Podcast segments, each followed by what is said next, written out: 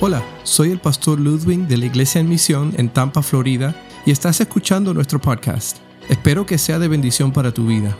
Puedes encontrar más recursos y otros mensajes visitando iglesiaenmisión.org. Bueno, abrimos nuestras Biblias en Primera Tesalonicenses, el capítulo 5, y vamos a terminar hoy esta carta. Y Hoy, el tema de hoy se llama el modelo del comportamiento santo. Um, y Pablo va a estar terminando aquí dando unos recordatorios a la iglesia, a todo creyente, um, sobre, sobre lo que es un modelo de un cristiano, de un santo, de un apartado del Señor. Y el texto es bien, bien, bien informativo, tiene mucho, muchas cosas bien centrales, bien básicas y, temas que él ya ha mencionado en toda la carta, especialmente lo que es referencia a lo que es la venida del Señor, de tener eso clave, tener eso claro. Y pues vamos a ver qué, qué nos dice hoy en este texto el Señor. Él empieza diciendo en versículo 12, hermanos, les pedimos que sean considerados con los que trabajan arduamente entre ustedes. Y los guían y los amonestan en el Señor Ténganlos en alta estima y ámenlos por el trabajo que hacen. Vivan en paz unos con otros. Es interesante porque aquí está hablando de que seamos agradecidos con los que están trabajando y los que sirven, etcétera, etcétera. Y al final dice, tengan, vivan en paz. Básicamente lo que podemos deducir inicialmente es que cuando siempre estamos trabajando con gente, siempre va a haber qué? Conflicto. Porque somos humanos. Y Pablo, aunque dice, sean agradecidos con lo que trabajan, reconozcan, etc., dice al final, vivan en paz. ¿Por qué? Porque aunque todo ande bien, siempre, siempre vamos a chocar. Alguien dijo una vez que esto es como estando aquí, lo que es la vida en la iglesia, lo que es como es la escuela para el cielo. Porque aquí aprendemos a qué? A lidiar unos con otros, a tener paciencia con unos con otros. ¿Por qué? Adivinen qué. Porque vamos a estar por toda la eternidad juntos. So, es mejor que aprendamos a vivir juntos a que, a que, a que ser qué, a que ignoremos eso, porque vas a ver a tu hermano en, el cielo de todas maneras. Y no va a ser por una semana, ni por un día, ni por un domingo, sino por la eternidad. Así que acostúmbrate. So, Pablo está diciendo, a pesar de todo eso, vivan en paz. Pero vamos a ver entonces cómo Pablo nos puede, nos indica en el texto de hoy, cómo podemos vivir un comportamiento santo. Y ya inmediatamente podemos deducir que nos va a hablar a todos, ¿ok? Nos va a hablar absolutamente a todos. Entonces Pablo, vamos a empezar y Pablo dice que primero para modelar un comportamiento santo podemos hacerlo al apoyar a los que sirven. Ahí, ahí empezó, en, empezó en los primeros versículos. Apoyar a los que sirven. ¿Y, y qué podemos decir? Bueno, yo creo que podemos deducir y, y entender que los que sirven tienen la mejor intención. ¿Ok? Tienen la mejor intención porque si no estuvieran sirviendo estarían haciendo otra cosa que no es servir y que no es por tu bien, pero los que sirven tienen la mejor intención y él está diciendo a aquellos que están trabajando arduamente, los que están dedicados, los que los guían, los que van al frente, los que los amonestan, es decir, los que a veces te llaman la atención. Básicamente está diciendo que apóyenlos apoyen a estas personas que están ah, eh, siempre trabajando, siempre están guiando. Y es interesante porque habla de los que trabajan. Yo, una vez mencioné las estadísticas que dicen que las iglesias, eh, estas eran estadísticas generales, en la mayoría de las iglesias el 20% de la congregación es la que sirve. ¿Sí? pero no es nada más servir, porque sabemos que ya eso es una crisis. 20% de una congregación que sirve pero dicen que de ese 20%, el 2% está sirviendo donde tiene que servir. Entonces, ¿qué dice? Que aunque, muchos, aunque algunos quieran servir, no están sirviendo con las habilidades, los dones, talentos que Dios le ha dado. Yo creo que nosotros hemos sido bien claros desde un principio. Nosotros queremos aquí que, que como iglesia de misión estemos en misión cada uno donde Dios nos ponga. Y para eso tenemos obviamente que saber y entender cómo Dios nos ha formado. Y esa es una clave importante de lo que es servir, saber cómo Dios me ha preparado, cómo Dios te ha preparado, para que entonces cuando sirvas, hagas, lo sirvas a Dios de acuerdo a cómo Dios te ha formado y sabe que en torno eso significa que tú vas a tener gozo al hacerlo. Dios te va a llenar porque tú estás haciendo para lo que Dios te ha creado, estás sirviendo a Dios, estás sirviendo a los demás. ¿Sí? Y la semana pasada vimos una cosa importante. Vimos una cosa importante que tiene que ver con, con volver a lo esencial. Jesús nos manda a amar a Dios sobre todas las cosas y amar a nuestro prójimo. Eso es lo más básico y más sencillo que podemos reducir lo que es el servir y lo que es el evangelio, el cristiano. Amar, incluso dice la Biblia, hasta tus enemigos. Bien sencillo, es el mandato que Jesucristo nos manda a nosotros a cumplir y eso es lo que se llama, eh, se traduce en servir a los demás, cuando tú los amas. Es el concepto más claro. Yo lo puedo decir a mis niños, amen a alguien y ellos van a saber, en muchos casos, en la mayoría de los casos, van a exactamente saber lo que les estoy diciendo. Dale tu dinero, dale tu ropa, dale, haz agarra los juguetes que no te gustan y para regalar, o los que no usas para regalárselos a alguien. ¿Por qué? Porque sabes que hay maneras de expresar el amor. Para es que cuando nos ponemos más viejos, ¿qué pasa? Nos complicamos más la vida. Y entonces empezamos a complicar el concepto de amar a alguien y lo teolizamos, no es una palabra, lo doctrinizamos, no es una palabra, empezamos a, empezar a ponerle añadiduras y, empezamos a, entonces a tener protocolos de cómo amar y terminamos haciendo qué? Siendo espectadores de otros amando, 20%, como puedan, 20%, y los que más o menos saben cómo amar, el 2%, pues están haciendo y se sienten con gozo y paz. En cambio, el 98% siguen qué? Amargados porque no sienten que están siendo útiles para el Señor, amargados porque no sienten que están haciendo lo que Dios los llama a hacer. Por eso tenemos que entender que es importante recordar que hay personas que Dios levanta, que Dios ha puesto para ayudarnos, para molestarnos, y dice, y para guiarnos, y los que guían, sabemos que los que guían son los que van al frente, ¿sí? Ayudándonos y nosotros siguiendo el paso. Los que nos amonestan es porque nos están disciplinando para que, para que podamos corregir a veces nuestros propios errores, para aprender, para que podamos ser qué? Más útiles en las manos del Señor. Podamos servir de la mejor manera al Señor. Y que obviamente podamos, a medida que hacemos eso, tener gozo de saber que estamos sirviendo a Dios y estamos contentos de hacerlo. Y Dios nos provee oportunidades para servir, poder identificar las necesidades, poder identificar donde Dios nos tiene y donde Dios quiere que, seamos usados. So, él dice, apoyen. Entonces Él dice, porque los que sirven tienen la mejor intención. Y ese es a veces el conflicto que tenemos. Que no queremos que nadie nos diga que estamos mal. Pero los que sirven, dice la Biblia, Pablo está diciéndonos, apóyenlos porque tienen la mejor intención. Yo creo que para los que, los que enseñan, yo creo que para los que son maestros, y ustedes saben muy bien, yo creo que el gozo y la satisfacción está no en que tú te memorices lo que te dije, sino que tú apliques lo que, lo que, lo que hemos aprendido, ¿verdad? Que tú digas, wow, mira cómo Dios transformó esa vida. Mira cómo Dios lo está usando ahora porque agarró las herramientas y las está usando.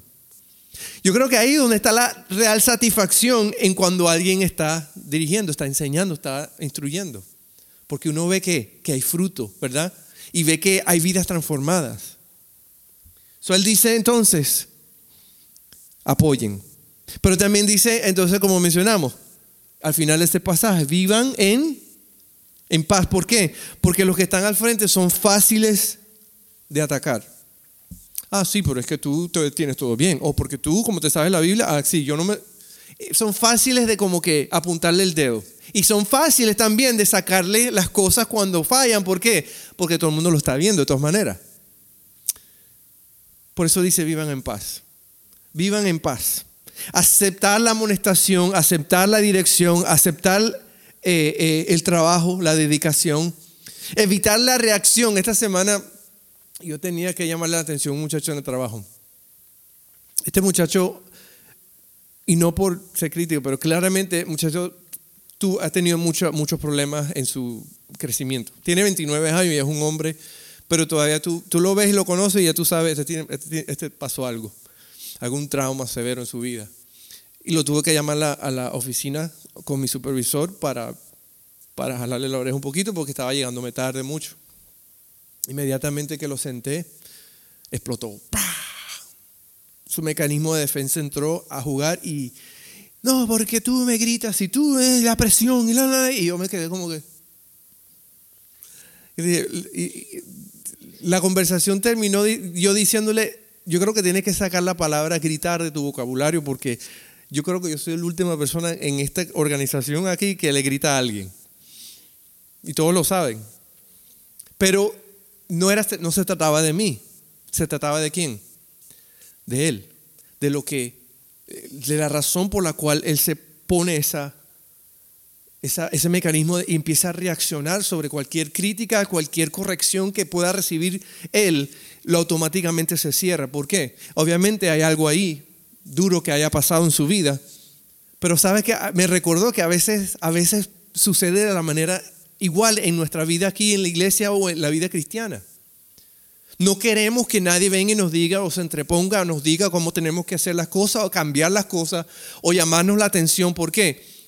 Porque, número uno, no es problema de nadie, es mi problema. Esa es la mentalidad nuestra.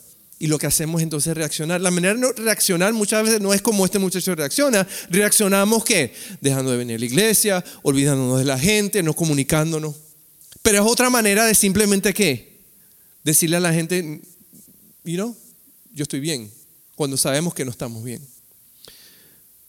Entonces tenemos que tener cuidado porque si no entendemos eso, ¿qué estamos haciendo? Causamos un problema porque Pablo está diciendo vivan en paz. Y Pablo nos dice que vivamos en paz, ¿por qué? Porque van a haber momentos que no vamos a querer paz cuando alguien nos llame la atención.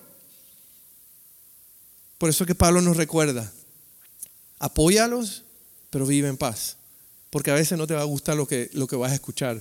¿sí? A veces no te va a gustar lo que tienes que escuchar. Y fíjense que nosotros sabemos, y lo que vamos a ver más adelante, uno de los patrones, uno de los espejos, una de las cosas más claras que nos ayuda a ver nuestra condición, ni siquiera vienen de los, aquellos que lideran, viene de la misma palabra de Dios. La palabra de Dios mismo nos hace ver aquellas cosas que Dios tiene que cambiar en nuestras vidas. Pero entonces, ¿qué hacemos? Nos gusta reaccionar a las personas. ¿Por qué? Porque vienen de la boca de ellos, porque vienen de la enseñanza. Y Pablo dice, vivan en paz, porque los que están ahí tienen la mejor intención para ti. La mejor intención. La Biblia dice que Él constituyó, Dios constituyó unos pastores, maestros, evangelistas, eh, em, eh, en fin, con el fin de, ¿qué? Capacitar a los santos para lograr el ministerio. Es decir, para que podamos cada día prepararnos, estar más preparados, corregirnos, aprender, eh, eh, eh, estar equipados para cuando salgamos nuestra vida diaria, podamos cumplir el ministerio que Dios ha puesto en nuestras vidas. Eso es necesario en nuestras vidas que, que esto sea parte de nuestra vida. So, él dice, en primer lugar, apoyen a los que sirven. Apóyenlos. Segundo lugar, ¿cómo podemos modelar el comportamiento santo? Pues activar lo mejor en otros. Dice 14 y 15, hermanos, también les rogamos que amonesten a los holgazan, holgazanes, holgazanes, estimulen a los desanimados, ayuden a los débiles y sean pacientes con todo. Otra vez viene la palabra paciencia, porque cuando trabajamos con gente necesitamos paciencia. Si usted está casado, usted sabe que paciencia es muy importante en la, ¿verdad? Asegúrense de que nadie pague mal por mal.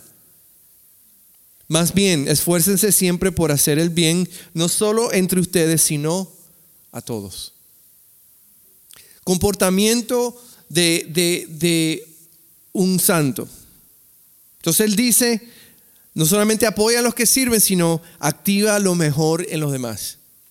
Activa lo mejor en los demás. Los maestros tendrían un trabajo muy fácil si no tuvieran estudiantes, ¿verdad? Pero la realidad es que sin estudiantes no hay maestro, ¿verdad? Y sabemos que es maestro con estudiantes eh, es un trabajo duro, especialmente si estás con un adolescente en tu clase, ¿verdad? ¿Sí? Cuesta trabajo, toma paciencia, pero nosotros sabemos que al fin del día vale la pena. Por eso muchos maestros se dedican a ser maestros. Aunque es difícil, aunque es frustrante, aunque quieren matar a los muchachos, ¿qué pasa? Saben que vale la pena porque están formando individuos para la sociedad, ¿verdad? Eh, eh, en un aspecto secular. Sucede igualito en la iglesia. ¿Sí? Sucede es lo mismo en la iglesia. Vale la pena porque sabemos cuando, que cuando Dios transforma una vida, cuando hay un cambio, pues no hay nada, no hay nada como eso. Cuando la persona, alguien entiende lo que significa seguir a Cristo y deja que el Señor tome control de su vida y transformar, no hay, no hay, no hay, no hay nada que se compare a eso. Y eso es lo que está hablando aquí. Activen lo mejor en otros. Mientras el mundo es un experto en rechazar a la gente, el mundo es un experto en, es experto en, en, decirle lo malo que es la gente, que nos sirven. ¿Qué lo está diciendo Pablo? Pablo está diciéndonos que siempre hay algo bueno en las personas, hay, hay algo que podemos resaltar. Que no necesariamente tenemos que siempre apuntar el dedo como el mundo hace, sino que podemos también decirles que, que hay potencial en ti. Que con Cristo todo lo puedes, que Dios puede cambiarte, que Dios puede, Dios tiene fe en ti. Y Dios tiene poder para transformarte a ti, para, para hacer lo que Él tiene que hacer en ti. So, activar lo mejor en otro, pues eh, eh, es un proceso que, que, hay que repetirlo.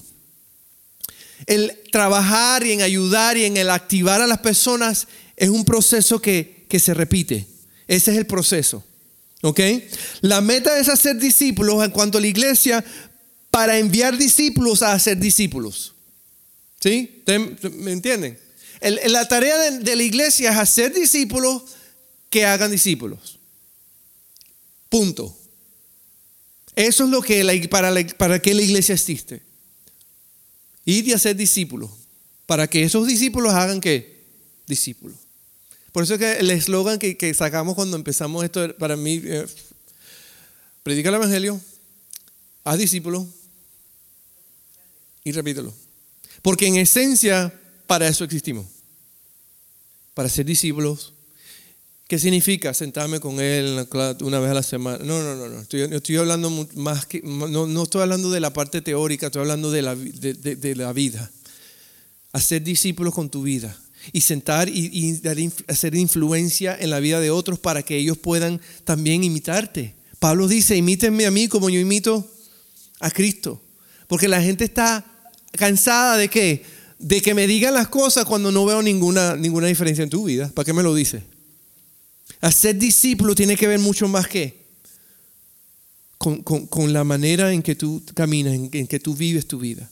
So, el proceso que Pablo está diciendo para activar mejor la vida, lo mejor en otro es, es, es repetir, repetir, ser constante, hacerlo otra vez y seguir y seguir haciéndolo. Pero también la meta es que, la meta es hacer, hacer quién? Discípulo Hacer personas que entiendan su nueva condición en Cristo, su posición en Él. Hacer discípulo no es entretener a personas. Que yo creo que muchas, muchas, en muchos casos las iglesias se han convertido en que en simplemente mero entretenimiento. Tenemos buenos programas para que te sientas contento, para que vengas todos los domingos y contar que de tus diezmos la iglesia está sana. Pero déjeme decirle que la Biblia es bien clara cuando dice que los tiempos se van a poner peores. Mi pregunta es, ¿qué va a pasar en, este, en esta sociedad de libre religión cuando ya no seamos tan libres para reunirnos? Cuando ya no tengamos esta libertad de, adorar, ¿qué va a pasar? Porque ya no vamos a poder ir para entretenernos, ya ahora va a ser cuestión de qué? De fidelidad al Señor, de ver nuestra fe, de don verdad quiénes somos. Dicen una estadística que yo leí hace tiempo que, que la mayoría, el 75% creo que era de, de los diezmos que entran en las iglesias, vienen de las personas de 75 años en adelante. ¿Qué va a pasar cuando esta generación termine y se muera? ¿Cómo van a sobrevivir las iglesias, los grandes lugares y templos? ¿Cómo vamos a sobrevivir? Si tenemos en nuestra mentalidad que el, programa y el lugar y todo es el fin de la iglesia, pues entonces estamos en gran problema. Pero si entendemos que el Evangelio no se trata del edificio, del lugar, se trata de hacer discípulos, entonces ya las cosas cambian. Porque entonces no hay límite y no hay preocupación que, que podamos tener porque estamos viviendo lo que significa ser la iglesia. Haciendo en el proceso de qué? De repetir el mismo ámbito de ser discípulos donde sea que estemos con el fin de que la meta de hacer discípulos. Pablo está diciendo que podemos activarlo mejor en otros haciendo lo que Dios nos ha llamado a hacer una y otra vez, porque para eso existimos, pero también entendiendo que la meta es hacer de cada persona un discípulo, no de simplemente ser un espectador, sino que ser de alguien que entiende que está llamado a hacer lo mismo y repetir, repetirse o copiarse en otra persona. Eso es el, esa es la meta. Y por otro lado, la clave, pues la clave es que edificar el cuerpo, es crecer. No solamente como individuos, sino como iglesia. Crecer, entendiendo que para eso existimos. Entendiendo de que de mi vecindario yo soy la luz. Entendiendo que en mi lugar de trabajo yo soy la luz. Hace tiempo yo, yo criticaba mucho, yo, tenía, me, molestaba y empezaba a llegar a, molestarme cuando las personas hablaban de evangelismo como simplemente invitar a la iglesia. La Biblia en ningún lado aparece que, que, evangelismo es que tú vayas y le digas, ven a la iglesia. Tienes buenas intenciones, bien, pero eso no es evangelizar, eso no es predicar. Para que venga otro y le predique. alguien que, imagínate la lógica de esto. Voy a invitar a alguien para que vaya a la iglesia a escuchar a alguien que ellos nunca, nunca conocen nada de él, para que les diga que necesitan a Cristo y que tienen que vivir como esa persona vive porque siguen al Señor. No tiene ningún sentido la manera en que nosotros utilizamos ahora eh, eh, esto de evangelizar y alcanzar a personas. Ven a conocer a alguien que va a decirte desde un púlpito que necesitas a Cristo y que tienes que, tienes que cambiar tu vida. En cambio, si tú eres de influencia sobre alguien, si tú eres amigo de alguien, si tú pasas tiempo con alguien, si tú estás en las buenas y en las malas con esta persona viviendo en paz, amándoles como debemos amarles, créeme que tú vas a tener más influencia sobre esta persona que, cualquier persona que se pare a predicar.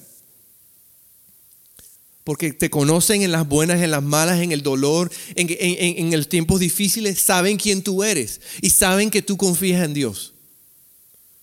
Por lo tanto, van a poder escucharte mejor. Y esa es la manera en que, Jesucristo mismo nos los enseña. Jesucristo estuvo con sus discípulos, con los pecadores. Todo el tiempo. Todo momento. Constantemente. Así que Pablo entonces nos dice, la clave es crecer. Creemos que eh, ser como Cristo. Esa, es la meta nuestra, ¿no? Yo el sábado eh, llevé a los niños a hockey, ayer en la mañana llevé a los niños a hockey que ahora están jugando hockey. tiene un tiempito. Nosotros estamos jueguen más, jueguen más porque no es fútbol, porque fútbol hay sol y cuando vamos a ver juegos de fútbol estamos en el sol. So, preferimos estar en hockey porque hockey hace frito. Inteligente. No es por los niños, es por nosotros. Mentira.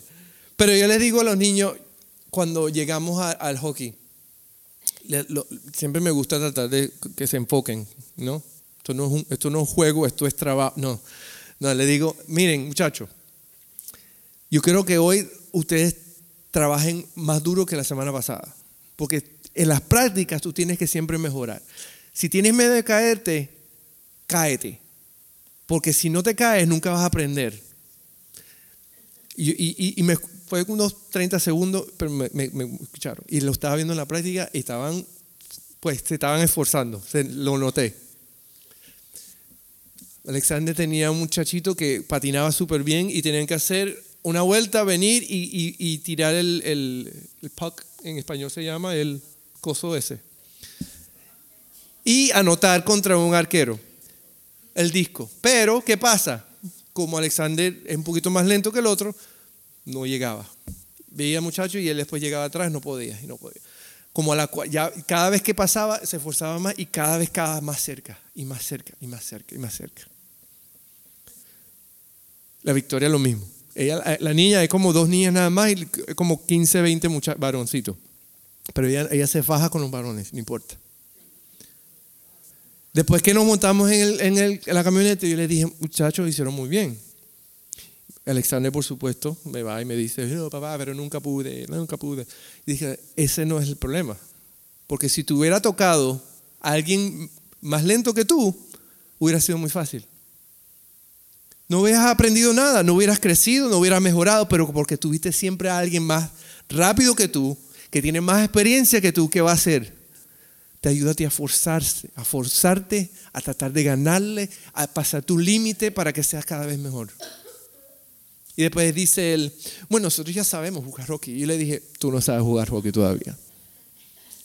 Por eso tienes práctica, por eso estás aprendiendo. Pero fíjate que eso es la vida. Y esa es la meta del creyente. Nosotros no estamos ahí. Sí estamos en un sentido, porque ya somos de Él, pero estamos en un proceso.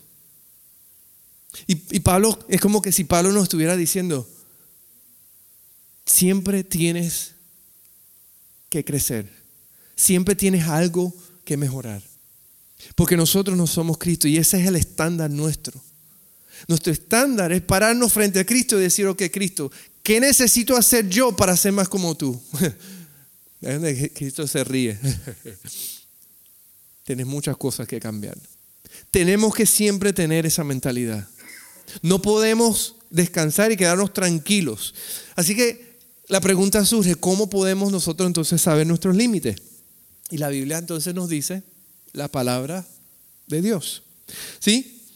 ¿Cómo identificamos nuestras debilidades? Pues la palabra de Dios dice que la palabra es lumbrera, la palabra es espejo que nos va a ayudar a qué? Entender quiénes somos, cómo estamos, qué necesitamos cambiar, porque este es parte del proceso de la, de la santificación, identificar nuestras debilidades, aceptar la corrección como una lumbrera en mi camino, ayudarme a guiarme pero ajustar nuestros pasos. Y ese es el proceso de santificación. Tenemos que entonces, ¿qué? Pablo está diciendo, la clave nuestra no solamente es ser discípulos o, repetir el proceso, sino ayudar a las personas a entender que necesitan qué? Que hay cosas que Dios quiere y va a cambiar en sus vidas. Y la única manera en que ellos van a entender qué son esas cosas es cuando van a la palabra de Dios. Nuestra palabra, la palabra que Dios nos ha dado, es la herramienta que Dios nos ha dado para esto. No solamente para ayudar a las personas, sino para ayudarnos a nosotros mismos a cambiar, para ajustar nuestros pasos. Y, de eso se trata la vida cristiana. De eso se trata ser discípulo, ayudar a las personas a ajustar sus pasos. Siempre recuerdo el muchacho, uno de mis supervisores, que un tiempito atrás me dijo, eventualmente salió y me dijo, ¿qué iglesia tú vas? Porque yo necesito volver a la iglesia. Él sabe que está reconociendo que yo necesito ajustar mis pasos en cuestión de, Dios. Tengo que ajustar mis pasos. Esta semana otro supervisor de, otro equipo me dice, estaba hablando, estábamos desayunando y, él llegó ahí y se compró su cosa de, fibra, de no sé qué cosa, que no engorda y todo lo demás, porque el tipo es puro, puro gimnasio y cero body fat, ¿sabes?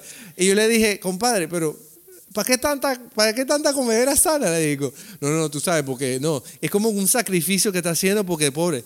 Y le dije, tú sabes que Dios ya tiene nuestros días contados, ¿verdad? Así que, así que, y, después él me dice, chura, chura, me dice, oye, tú tienes razón, ¿verdad? Y se fue como pensé, yo le dije, ya, ya te, ya te, ya te, te embromé para el resto de la día, vas a estar pensando todo el día en eso, ¿verdad? ¿Verdad? Porque todos los días es una cosa ahí, y come, come cosas que no les gustan porque quiere mantener su, su... I'm like, are you serious? ¿En verdad? Tú sabes que tu día está contado, ¿verdad? Dios ya sabe exactamente el tiempo que tú vas a vivir en esta tierra. Y cuánto vas a pesar y cuántos pelos tienes o no en la cabeza. O sea que, ¿para qué te vas a frustrar? Pero tenemos que entonces, ¿qué? Ayudar a las personas a ajustar sus pasos. Y saben que la mayoría de las personas saben que están yendo por donde no tienen que ir. Que eso es lo más increíble. La mayoría de las personas saben que no están haciendo lo correcto, pero el problema es que no podemos criticar a los que no tienen a Cristo, porque los que no tienen a Cristo están ciegos, están en oscuridad. Pablo, más, Pablo yo creo que sí más bien nos dice que debemos juzgarnos nosotros como creyentes porque sí sabemos ya, ya tenemos a Cristo y ya debemos saber mejor y ya podemos corregir nuestros pasos. Pero los que están en oscuridad no tienen esperanza están en oscuridad, pero por eso tenemos que recordar que el proceso es repetirlo, hablarles, ser ejemplo, porque la meta es hacer discípulos en ellos. La meta es esa. Y la clave es que podamos crecer a la medida de la estatura de la plenitud de Cristo. Sigue diciendo el versículo 16, estén siempre alegres, oren sin cesar y den gracias a Dios en toda situación porque esta es su voluntad para ustedes en Cristo Jesús.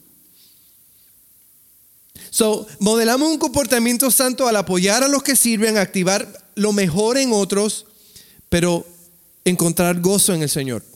Yo creo que esto, muchos de nosotros ya hemos aprendido esto, ¿verdad? Mucho, porque todo el mundo estamos siempre felices con fiesta todo el tiempo, ¿verdad, suegra? ¿Verdad? Sí, sí. En gozo porque sabemos que, que, que, que, Dios tiene control de todas las cosas, ¿verdad? En cualquier proceso, ahora entendamos que en cualquier proceso de crecimiento existe el dolor.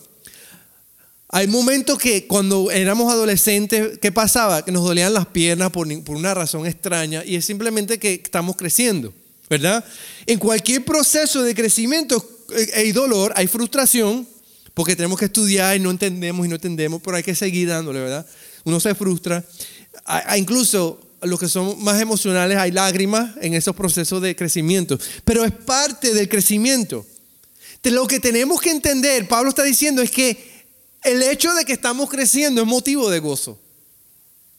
Porque si no estuviéramos creciendo, ya, ya eso es un problema. La parte natural de todo organismo y, en cuanto también, eh, hablando espiritualmente, es el crecimiento. Esa es la parte natural, es el proceso natural. Entonces Pablo está diciendo que podemos encontrar gozo ahí. Porque cuando vienen pruebas, podemos tener gozo, como Pablo, aunque estaba preso, tenía gozo, porque sabía que aunque, estaba preso, él tenía gozo porque el Evangelio estaba siendo predicado. Siempre podemos encontrar gozo. Yo creo que esa es la clave de aquel, del creyente maduro que en cualquier circunstancia puede encontrar gozo, motivo de gozo. Yo creo que esa es una señal de, de una madurez. Dios quiere lo mejor para nosotros y eso es recordarlo. Que aunque yo no entienda qué está pasando, aunque tú no entiendas por qué está sucediendo, tú sabes al fin de todo que Dios quiere lo mejor para ti. Eso es motivo de gozo. Pero también entender que lo mejor no es siempre lo que queremos. Porque creemos que lo mejor lo sabemos y nosotros no sabemos qué es lo mejor para nosotros. Dios sabe porque, porque si Dios quiere lo mejor para nosotros, sabemos que Dios ¿qué? va a permitir lo mejor para nosotros. Aunque nosotros no creamos que sea lo mejor. Pero eso es parte de la madurez. Y si entendemos eso, aunque vengan dificultades, ¿qué podemos hacer? Estar gozosos porque sabemos que al fin del día Dios está en control de mi vida. ¿No? Dios está en control y tu voluntad quiero que sea hecha. Ahora, si yo no estoy de acuerdo, no quiero y, y no tengo y pierdo el gozo, ¿sabes qué va a pasar? Dios sigue, va, a seguir haciendo lo que Él cree que es mejor para mí. Son mejor o me gozo que Dios está trabajando o me pongo bravo, pero igual tengo que pasar por el proceso. Porque Dios siempre quiere lo mejor para mí. A mí, como padres, nosotros entendemos eso muy bien. Y sabemos que aunque no te guste lo que te voy a decir o lo que te voy a quitar, quiero lo mejor para ti. Y por eso tenemos que aprender a entender que, que no siempre los hijos van a estar felices o contentos porque ellos no saben lo que es mejor para ellos, aunque crean. Cuando son adolescentes se lo creen más, ¿verdad? Pero tampoco saben. So, queremos que entender que encontrar el gozo es entender que Dios quiere lo mejor para mí. E, y porque Dios tiene lo mejor para mí, lo mejor no es siempre lo que yo quiero. Podemos tener idea de lo que queremos, pero Dios sabe lo que necesitamos. Incluso Él dice en la Biblia que nosotros pedimos, pero pedimos mal porque pedimos nada más para qué? Para nuestras pasiones, ¿verdad? Para nuestros deseos. Pero si nos alineamos a la voluntad de Dios y estamos en el centro de su voluntad, dice, pide y se os dará. Buscad y hallaréis. ¿Por qué? Porque estamos en, pidiendo de acuerdo a lo que sabemos que Dios quiere para nosotros. Entonces, encontrar el gozo no es solamente entender que Dios quiere lo mejor y que nos va no siempre lo que queremos, pero también el gozo y la paz, entender que el gozo y la paz van a ir de la mano. Porque cuando tengo gozo, tengo paz. Cuando tengo paz, tengo gozo. Porque si no tuviera paz, no tuviera gozo. Pero cuando tengo gozo, tengo paz.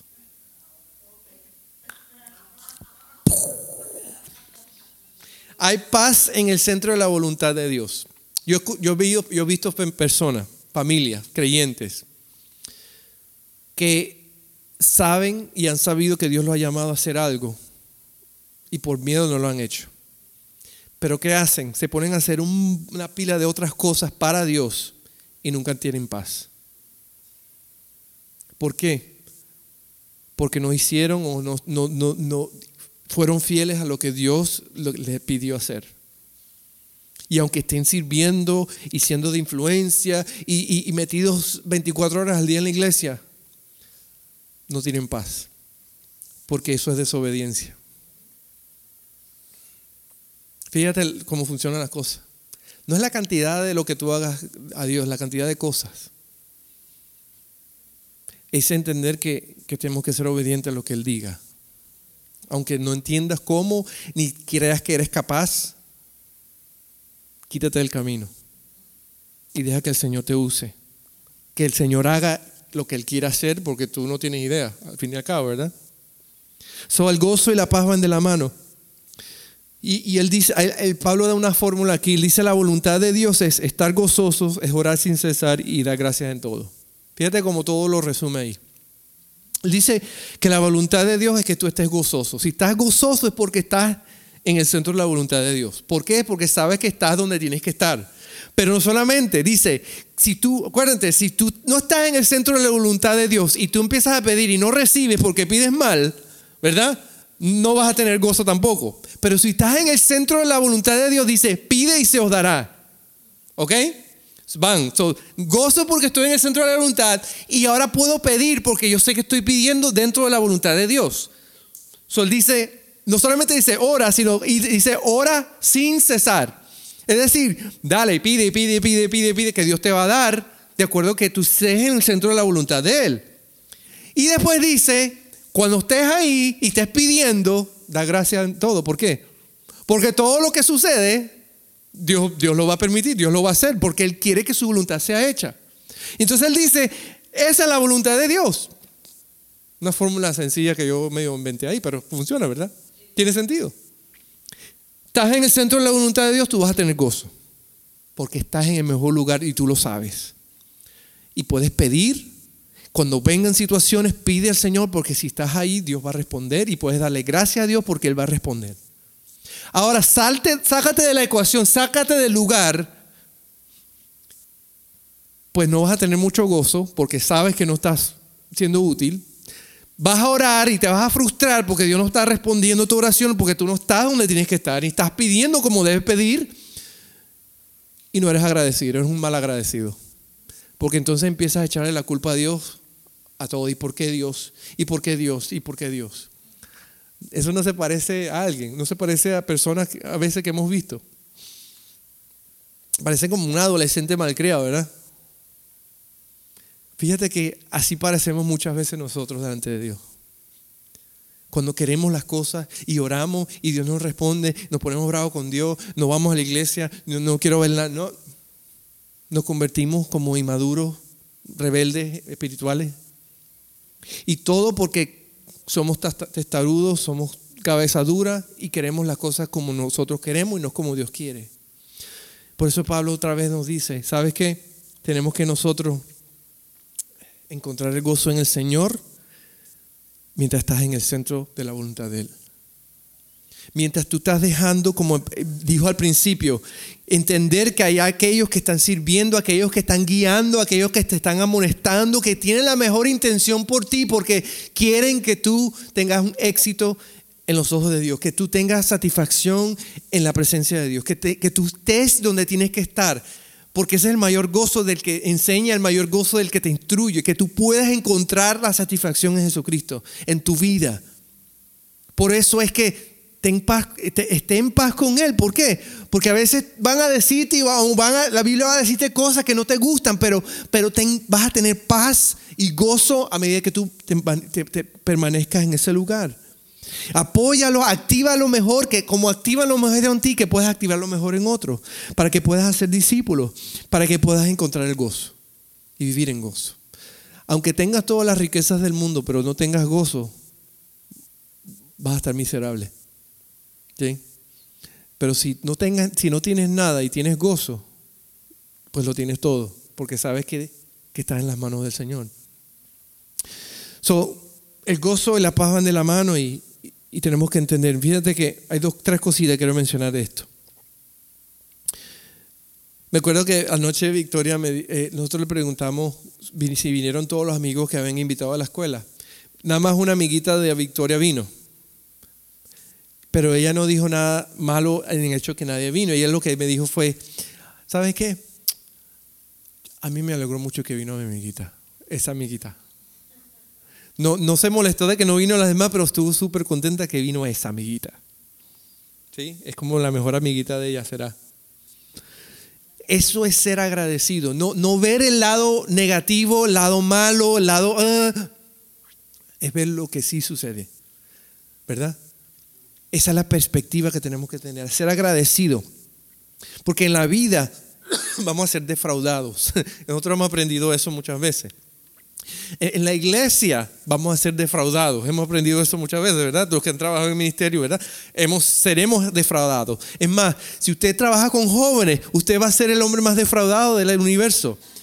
Eso es parte de la vida. Pero ¿qué pasa? Tenemos que entender eso, que el gozo entonces nuestro no viene de la circunstancia, sino que va a venir de qué? De Dios.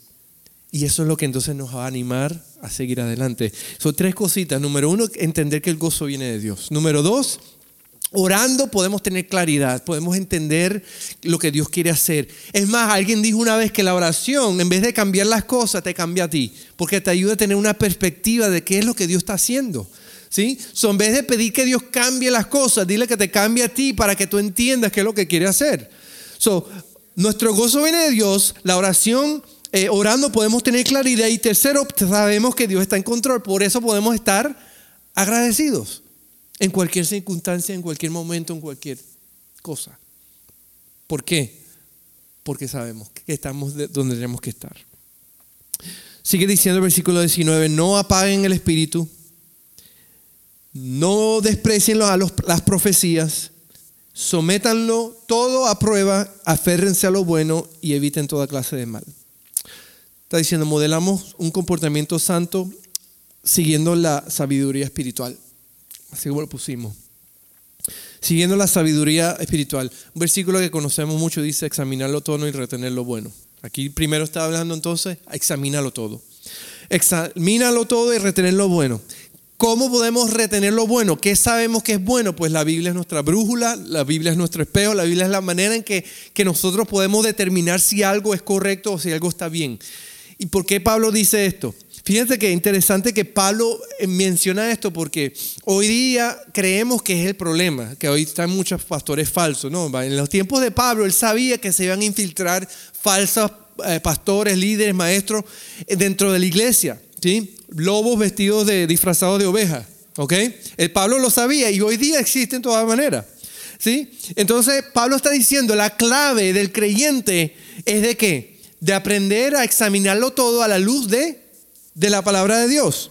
So, Pablo está advirtiendo, tu manual, tu brújula, tu, tu, regla es la palabra de Dios. Si tú quieres escuchar y leer y, ver videos de cualquier cosa, está bien, pero examínalo todo, compáralo todo a la palabra de Dios. ¿Por qué?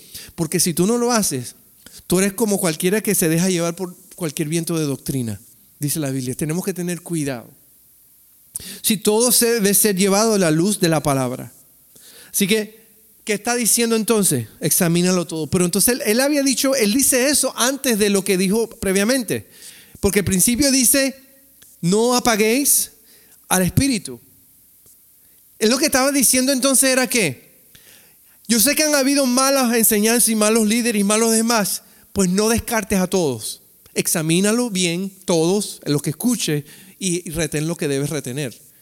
Porque te vas a defraudar al punto de que hay personas que simplemente no van a querer escuchar a más nadie.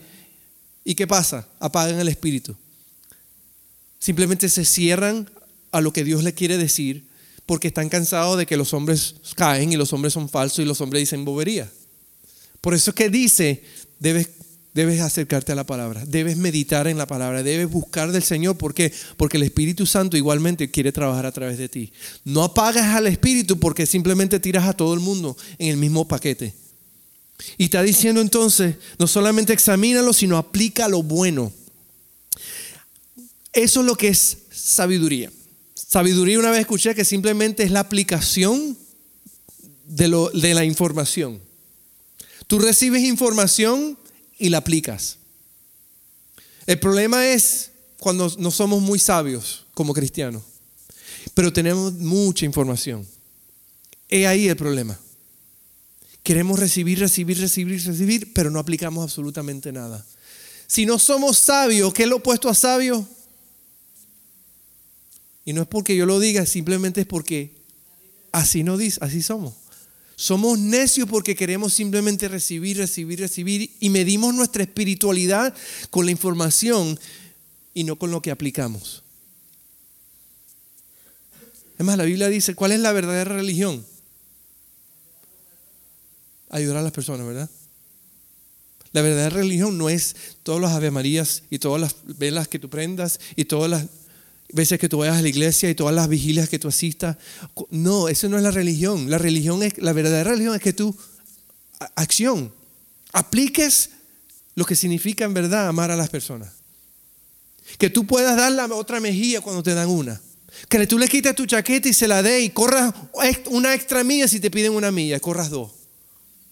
Es la acción, es estar ahí con las personas. Eso es lo que está diciendo. Seamos sabios. La sabiduría es la aplicación de la información, por tanto no apaguéis al Espíritu. No, no simplemente le digas al Espíritu Santo, sabe Espíritu Santo, tú tienes razón, pero no lo voy a hacer. Porque eso es en esencia lo que hacemos. Es cuando el Espíritu Santo dice algo, yo digo, yo voy a hacerlo. Y, perdona que te saque ahorita en cara, pero eh, Ronaldo vino hoy y me dijo, lo que hablaste la semana pasada, yo tengo en el storage unas cosas ahí. Y yo pensé venderlas, pero no, prefiero regalárselas a alguien, porque es persona con necesidad.